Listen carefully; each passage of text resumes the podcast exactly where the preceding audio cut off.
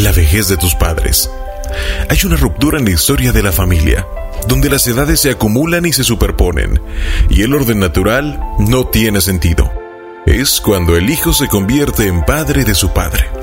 Es cuando el padre se hace mayor y comienza a trotar como si estuviera dentro de la neblina.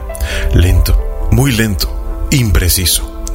Es cuando uno de los padres te tomó con fuerza de la mano cuando eras pequeño, pero ahora él no quiere estar solo es cuando el padre una vez, firme e insuperable, se debilita y toma aliento dos veces antes de levantarse de su lugar. Cuando el padre, que en otro tiempo había mandado y ordenado, ahora solo suspira, gime y busca dónde está la puerta y la ventana, todo corredor, ahora está lejos.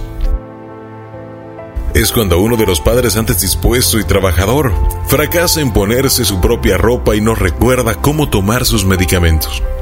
Y nosotros, como sus hijos, no haremos otra cosa sino aceptar que somos responsables de esa vida. Aquella vida que nos engendró. Ahora todo depende de nuestra vida para morir en paz. Todo hijo es el padre de la muerte de su padre. Tal vez la vejez del padre y de la madre es curiosamente el último embarazo, nuestra última enseñanza una oportunidad para devolver los cuidados y el amor que ellos nos han dado por décadas. Y así como adaptamos nuestra casa para cuidar a nuestros bebés, bloqueando tomas de luz y poniendo corralitos, ahora vamos a cambiar la distribución de muebles para nuestros padres, ayudarlos a envejecer. Déjalos, déjalos que envejezcan junto contigo. Deja que formen parte de tu vida. No tengas miedo a verlos débiles.